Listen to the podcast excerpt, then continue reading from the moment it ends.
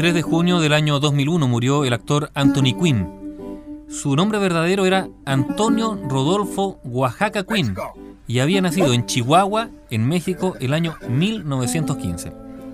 Su padre, de origen irlandés, y su madre, que era una mexicana, cruzaron a Estados Unidos cuando Antonio tenía solo dos años y se fueron a vivir primero a Texas y después a California.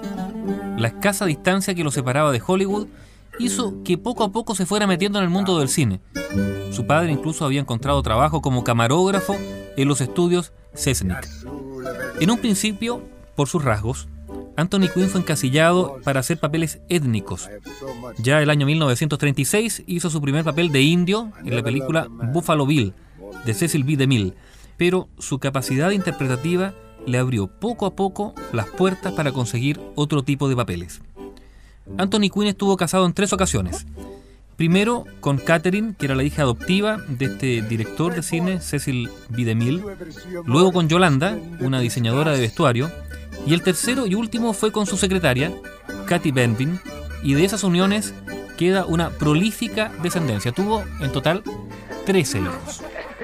Además de actuar, Anthony Quinn se dedicó a la pintura, la escultura y el diseño de joyas. Incluso llegó a vender piezas por más de 30 mil dólares. Entre sus muchas películas se cuentan, entre las más notables, Viva Zapata, La Strada, la italiana La Strada, Los Cañones de Navarone, Lores de Arabia y Las Sandalias del Pescador.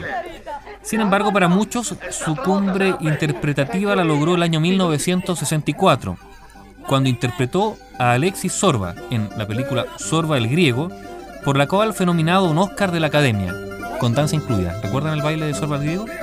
Bueno, Anthony Quinn murió el 3 de junio, domingo 3 de junio del año 2001 en Boston, a los 86 años de edad.